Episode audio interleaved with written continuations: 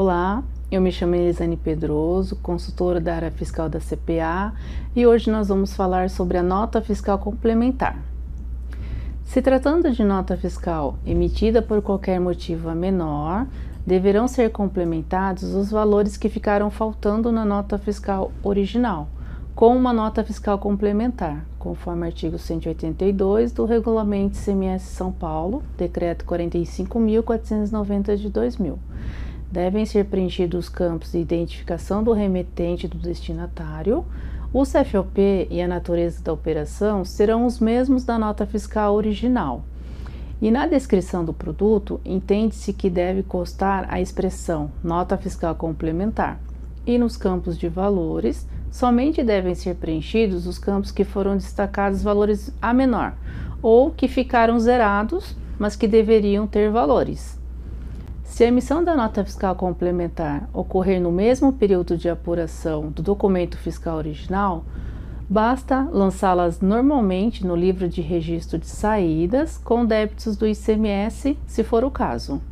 Se o documento fiscal complementar envolver valores do ICMS e for emitido em um mês diferente do, do documento original, Quanto ao recolhimento, deve-se observar se o estabelecimento possui ou não saldo credor. Assim como o ICMS próprio, o ICMS-ST devido para o Estado de São Paulo, ele também deve seguir as mesmas regras do artigo 182 do Regulamento ICMS São Paulo, pois não há uma forma específica de complementar o ICMS da substituição tributária. O regulamento do IPI não contém qualquer procedimento para emissão de pagamento do IPI decorrente de nota fiscal complementar. Assim, entende-se que devem ser seguidos os mesmos procedimentos descritos no regulamento do ICMS São Paulo. Não há prazo na legislação do ICMS e do IPI de São Paulo para a emissão de nota fiscal complementar.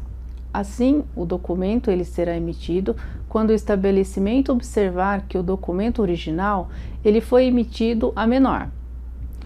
Para efeitos do ICMS próprio, do ICMS da substituição tributária e do IPI, para cada nota fiscal complementar será emitida uma guia, pois não há uma previsão legal na legislação para que seja emitido apenas uma guia para todas as notas fiscais complementares emitidas no período. Para mais informações sobre a nota fiscal complementar, você encontra no artigo 182 do Regulamento CMS São Paulo. E esse foi o nosso assunto de hoje. Muito obrigada e até a próxima.